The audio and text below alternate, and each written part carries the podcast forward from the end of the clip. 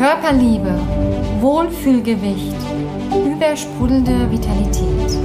Das ist dein Körperliebe Talk Podcast. Der Podcast für deinen wundervollen Körper, der dir ein entspanntes, erfolgreiches Leben mit deinem Wohlfühlkörper ermöglicht. Ich bin Franziska Nagel, dein Host hier.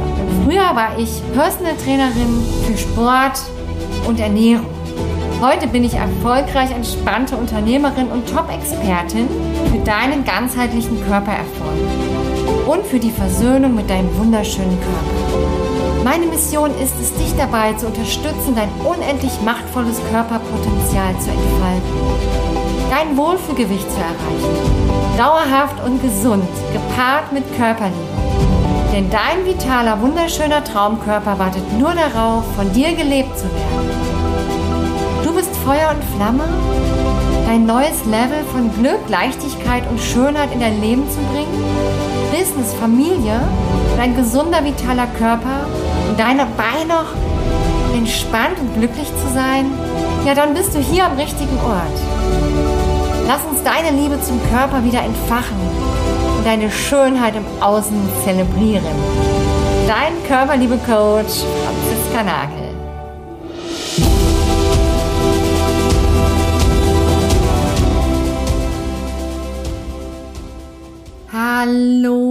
Schön, dass du wieder dabei bist hier heute bei unserem vierten Podcast. Und ja, heute wird es total spannend, denn heute beschäftigen wir uns mit dem Thema das Paradoxon des emotionalen Essens. Und mal ganz ehrlich, wer von euch kennt es nicht? Das emotionale Essen. Ausgelöst durch Stress, Belohnungssystem, Langeweile, einfach Gewohnheit, ähm, Frust aus Sucht und Anerkennung, die du dir selber gibst durch das Essen. Und die erste Frage, die ich an dich habe, bist du dir bewusst, wie sehr dich das Thema emotionales Essen in deinem Leben einschränkt? Und wenn du jetzt mal eine Skala hättest von 1 bis 10, wie stark belastet dich eigentlich das unkontrollierte Essen? Wie lange versuchst du selbst schon da rauszukommen? Oder was hast du vielleicht schon alles versucht? Stell dir mal diese Frage jetzt in diesem Moment. Und wie fühlst du dich damit, wenn du da mal reinfühlst? Bist du frustriert? Bist du hoffnungslos? Und schreib dir doch gerne auch mal auf, nimm dir mal die Zeit, drück hier mal gerne auf Stopp und schreib mal auf, aus welchen emotionalen Gründen du isst.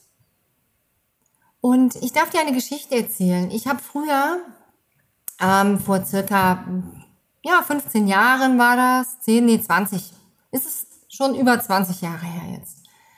Bin ich zum Supermarkt gegangen, bei uns um die Ecke, und jedes Mal habe ich mir geschworen, auf dem Weg vom Supermarkt nach Hause wirst du nichts Süßes essen. Du hebst dir das für später auf. Und ich habe es gekauft und ich war, oh, ich habe es nicht ausgehalten und habe ähm, entweder, ja, es waren diese, ähm, wie hießen die? Doch, Kinderpinguin. Habe ich die Packung aufgerissen, habe eins gegessen, zwei gegessen, drei, vier, fünf. Ich glaube, es waren fünf immer drin. Und als ich zu Hause war, habe ich die Packung direkt in den Papiermüll oder in den gelben Sack unten geschmissen, weil sie leer war. Mir war speiübel. Ich habe mich richtig schlecht gefühlt, musste mich erstmal hinsetzen, und dachte mir, was ist das denn? Ich schaff's nicht. Krass und war völlig außer mir. Hab mich dann in meinen Jogginganzug äh, geschmissen, hab mich auf die Couch gelegt und ähm, ja, hab vor mich hingejammert, ähm, hab mir noch einen Tee gekocht und auf einmal kam ein Anruf hey Franzi, magst du, kommst du runter, wir sind da, wir wollen, wollten feiern gehen, wir wollten ausgehen. Und dann habe ich gesagt, so, ey, ganz ehrlich, nee, ich bin heute raus. Und dieses Raus war symbolisch für ganz vieles. Denn durch meine Zuckersucht, die ich damals hatte, war ich tatsächlich raus aus dem Leben. Weil dieses Gift mir meinen Körper zerstört hat, meine Psyche zerstört hat im Prinzip. Ja? Und dann hat meine Freundin am Telefon gesagt, Franzi, ganz ehrlich, du bist nur noch raus. Du bist quasi raus aus dem Leben. Ist dir das klar? Und als mir das klar wurde, habe ich angefangen, Dinge zu verändern. Da möchte ich aber gerne in einem späteren Podcast drauf eingehen. Ich möchte dir hier nur an diesem Beispiel sagen, ich kenne dieses Thema. Und wenn du das auch hast, ist es höchste Zeit, dass du was änderst, weil das sind quasi lebensverkürzende Maßnahmen, die du gerade machst. Und die Basis ist, wenn du Teil dieses Problems bist, vom emotionalen Essen, es ist so schwierig, da alleine rauszukommen. Und ich weiß, wie es ist. Und ich möchte, dass du hier in diesem Podcast mal anfängst, die Prozesse zu verstehen und vor allem fühlen lernst. Denn der Schlüssel zu allem ist das Ankommen im eigenen Körper, Wertschätzung, Liebe. Denn solange du es nicht schaffst, deine tieferen inneren Bedürfnisse zu verstehen, also deine inneren, deinen inneren Ruf zu folgen, egal ob du jetzt Unternehmerin bist, erfolgreich, Angestellte, Selbstständige, ob du 10.000, 1.000, 100.000 oder eine Million im Monat verdienst oder im Jahr, wenn du nicht in deiner Balance bist von innen, weibliche, männliche Energie im Geben und Empfangen, Freude, Spaß im Herzen hast, solange wirst du weiter deinen Trost, deinen Genuss und deine Belohnung, deinen Stressausgleich, deine Lehre, dein Ankommen, deine Entspannung im emotionalen Essen suchen. Im Alkohol, Schokolade, was auch immer es ist. Fettige Sachen, und ich weiß das, weil so viele meiner Kunden in diesen Prozess gegangen sind, um endlich Frieden zu schließen mit ihrem Körper, ihre wahren Bedürfnisse wieder zu spüren. Raus aus dieser Spirale grundsätzlich vom Funktionieren, vom Überlebensmodus. Auch da werde ich in den späteren Podcasts nochmal drauf eingehen. Ja, was das für unseren Körper bedeutet, das Überleben. Denn Selbstliebe bedeutet, dass das Leben das wir haben zu leben. Mit unserem Herz und unserem Bauchgefühl. Denn dann wird auch die Ernährung Liebe sein. Und das ist es im Moment nicht. Und das ist so die Basis von allem. Das war mir sehr wichtig, dir hier einmal mitzuteilen. Und heute wollen wir mal schauen, dass die Belohnungspfade im Körper auch anders wahrgenommen werden können. Und ich werde dir hier mal erzählen, wie du in Akutsituationen vielleicht auch völlig entspannt mal Nein sagen kannst. Und ich möchte dir nochmal deutlich machen, das hatte ich schon im letzten Podcast, hör dir das gerne nochmal an, Podcast 3, wie das auch zusammenhängt, ja, mit den Viren, Bakterien und Keimen im Körper. Ich möchte deinen Verstand mal Futter geben, damit du auch in Zukunft souverän reagieren kannst. Und dir die Augen öffnen. Und mal wirklich konkrete Übungen auch dir zeigen, ja, Lösungen für deinen Alltag. Natürlich können wir dein Kernproblem, ich kann dir jetzt nicht in, im Kern deine Situation hier lösen, da ich dich ja nicht individuell hier kennenlerne. Wenn du das allerdings möchtest, dann schau mal in den Show Notes. Entweder kommst du in die in meine Facebook-Gruppe rein, Wohlfühlgewicht mit Körperliebe, steht unten der Link, oder du kommst einfach mal mit mir ins Gespräch und wir schauen gemeinsam individuell, was eigentlich dein Kernproblem ist. Es gibt immer eine emotionale Seite und eine körperliche Ursache beim Thema emotional Essen. Und hier in diesem Teil, weil es wird zwei Teile geben zum emotionalen Essen, möchte ich dir gerne einmal die emotionale Seite vorstellen. Das heißt, dein Mindset, deine Glaubenssätze und dein Gehirn, das alles ist hinterlegt mit Mustern. Und das emotionale Essen ist deshalb so komplex, weil es eben nichts mit echtem Hunger zu tun hat.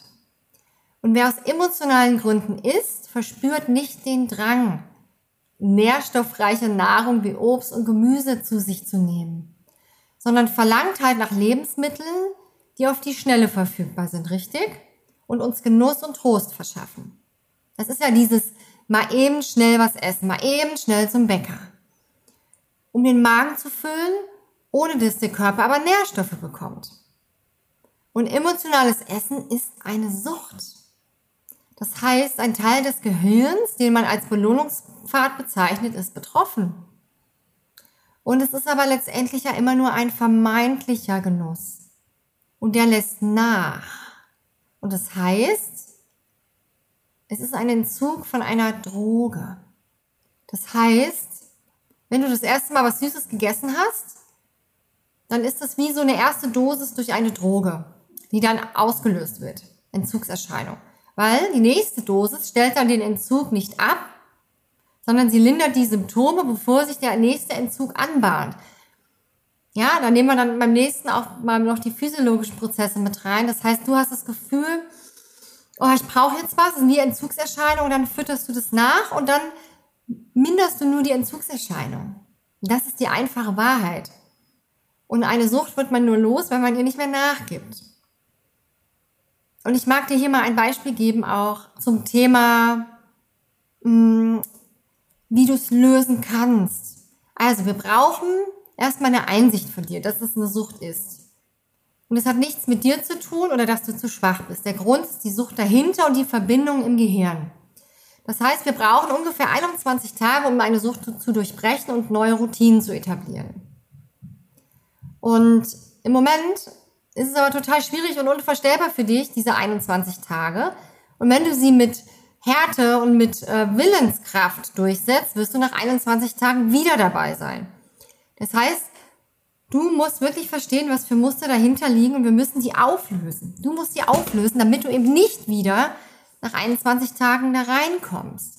Das heißt, du kannst die Routinen zwar durchbrechen in 21 Tagen, musst aber wirklich auch in die Tiefen deiner Themen schauen, warum du das Ganze machst. Denn ganz oft ist es so, wenn du gerade nichts isst, musst du stets ans Essen denken. Ja, das ist dieses, oh, ich reiß mich jetzt zusammen. Und wenn wir es dann essen und diesem Ganzen nachgehen, wünschen wir uns oder du dir, du könntest das sein lassen. Und das ist dieses Paradoxon des emotionalen Essens. Das ist wie so eine Pavlovsche Reaktion. Würden wir uns nur auf unsere Sinne verlassen, also verbunden sein mit unserem Palast, dem Körper, dann würden wir keinen Junkfood zu uns nehmen. Und Junkfood ist theoretisch auch ein Stück Käse, weil das ist nichts, was den Körper groß nährt.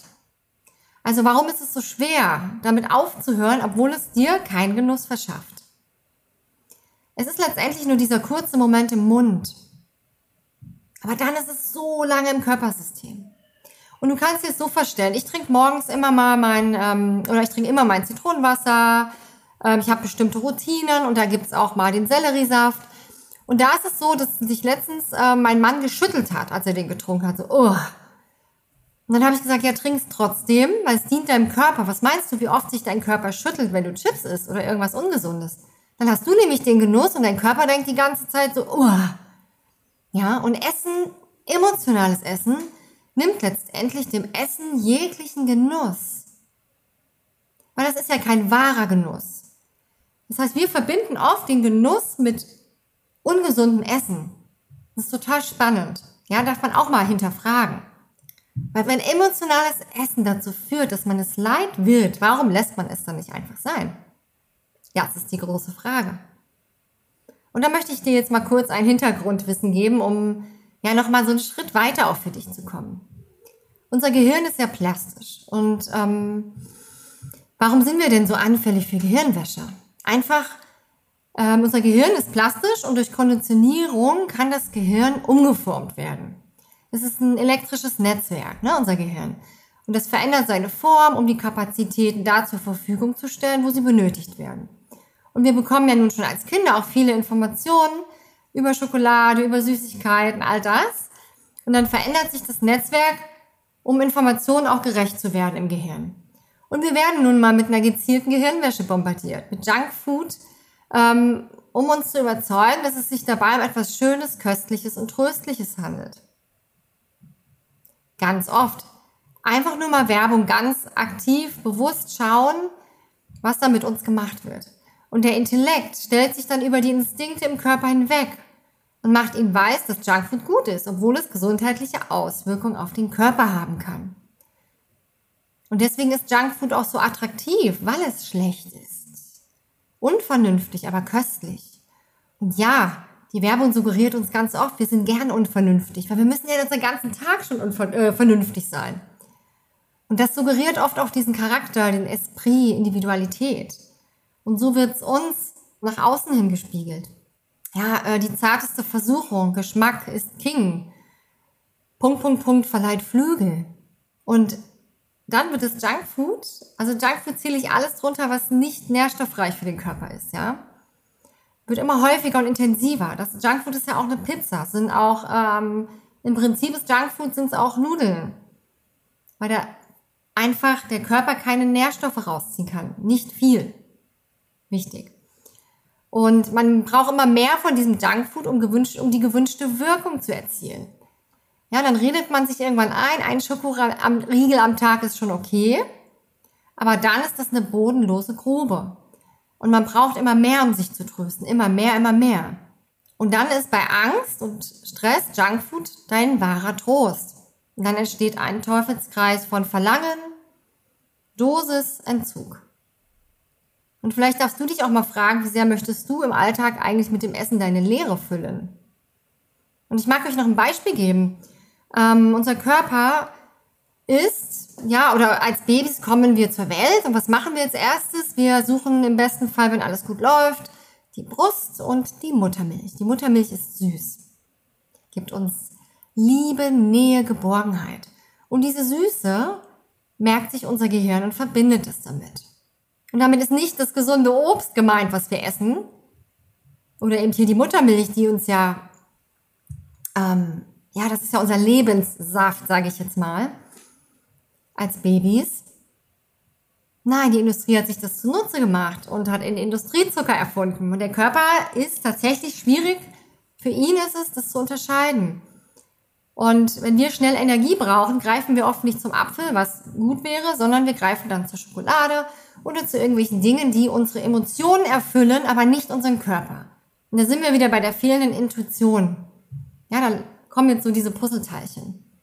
Und wo du gerade drin steckst, ist dieses, dieser Vergleich mal gerne mit einer Kannenpflanze. Vielleicht kennst du das. Es gibt eine ähm, kannenförmige, fleischfressende Pflanze, ähm, die fängt Fliegen mit einem genialen, grausamen Trick oder lockt sie an. Der süße Nektarduft. Der sorgt dafür, dass die Fliege am oberen Rand der Pflanze landet und sie trinkt dann vom Nektar und merkt dabei nicht, wie sie immer tiefer in die Pflanze gerät. Und irgendwann wird die Fliege sterben. Aber du nicht, weil du kannst aktiv wieder raus.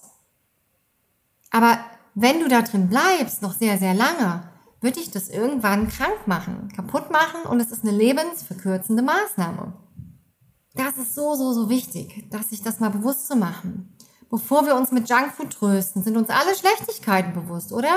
Schlechte Zähne, Übergewicht, Diabetes, Herzleiden. Und man denkt sich, ja, ja, der Körper wird schon damit zurechtkommen. Dann wischen wir unsere Bedenken weg, reden uns ein, wir haben alles unter Kontrolle und konzentrieren uns auf diesen Genuss. Und der Körper wird's schon richten. Und diese Überzeugung in dir drin, dass das Aufhören schwer ist, hält dich in der Falle des emotionalen Essens. Obwohl du weißt, dass es dir schadet. Weil du das Gefühl hast, ich nehme dir deinen besten Freund weg oder du dir. Weil was machst du denn dann? Und ich möchte, dass du dir eine Frage stellst. In solchen Momenten, was kann ich mir selber gerade nicht geben, was mir dieses Essen gibt, obwohl es mir schadet? Und ja, du kannst alle zehn Sekunden eine neue Entscheidung treffen für den Körper oder gegen ihn? Worauf legst du ab jetzt deinen Fokus? Und stell dir doch auch die Frage, was habe ich für einen wahren Mehrwert, wenn ich das jetzt esse? Und wie geht's mir denn danach? Sei da mal ganz bewusst. Und stell dir mal vor, jemand würde deinen Körper jetzt fragen, geht's dir gut mit Franziska als dein, dein der, ne, als, als die Franziska behandelt sie dich gut? Habt ihr eine gute Beziehung? Was würde denn dein Körper jetzt über dich erzählen? Und wenn es so leicht ist, warum hört dann nicht jeder auf? Warum hinterfragen wir das nicht kritisch? Wenige hinterfragen einfach auch Informationen, die sie schon von Generation zu Generation erhalten haben zum Thema Ernährung. Hinterfragst du, warum du so viel Eiweiß isst oder essen sollst? Hast du es wirklich verstanden, warum Obst so ungesund ist, wenn man so viel davon isst? Warum brauchen wir so viel Fette? Wessen Wahrheit ist das eigentlich? Und ja, ich weiß, auch du befindest dich in diesem Modus vom Beweis des Scheiterns, weil du immer wieder scheiterst.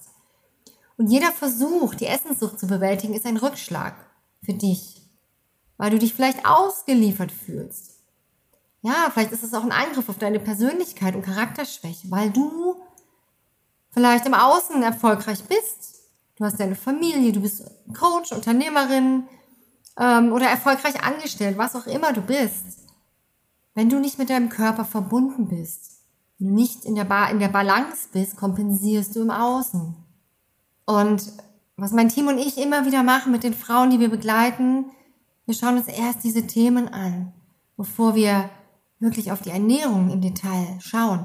Das heißt, es geht beides einher und das ist so wichtig. Denn du bist nicht zu schwach.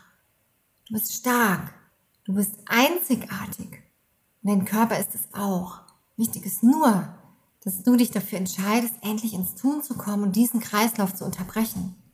Und ich möchte dir sagen, diese Orientierungslosigkeit der Sucht weicht irgendwann dieser Erkenntnis, krass, das Verlangen nach Junkfood ist verschwunden und dann macht es irgendwann Klick und es ist einfach nicht mehr da. Und im Leben wird es immer wieder schwierige Phasen geben, natürlich.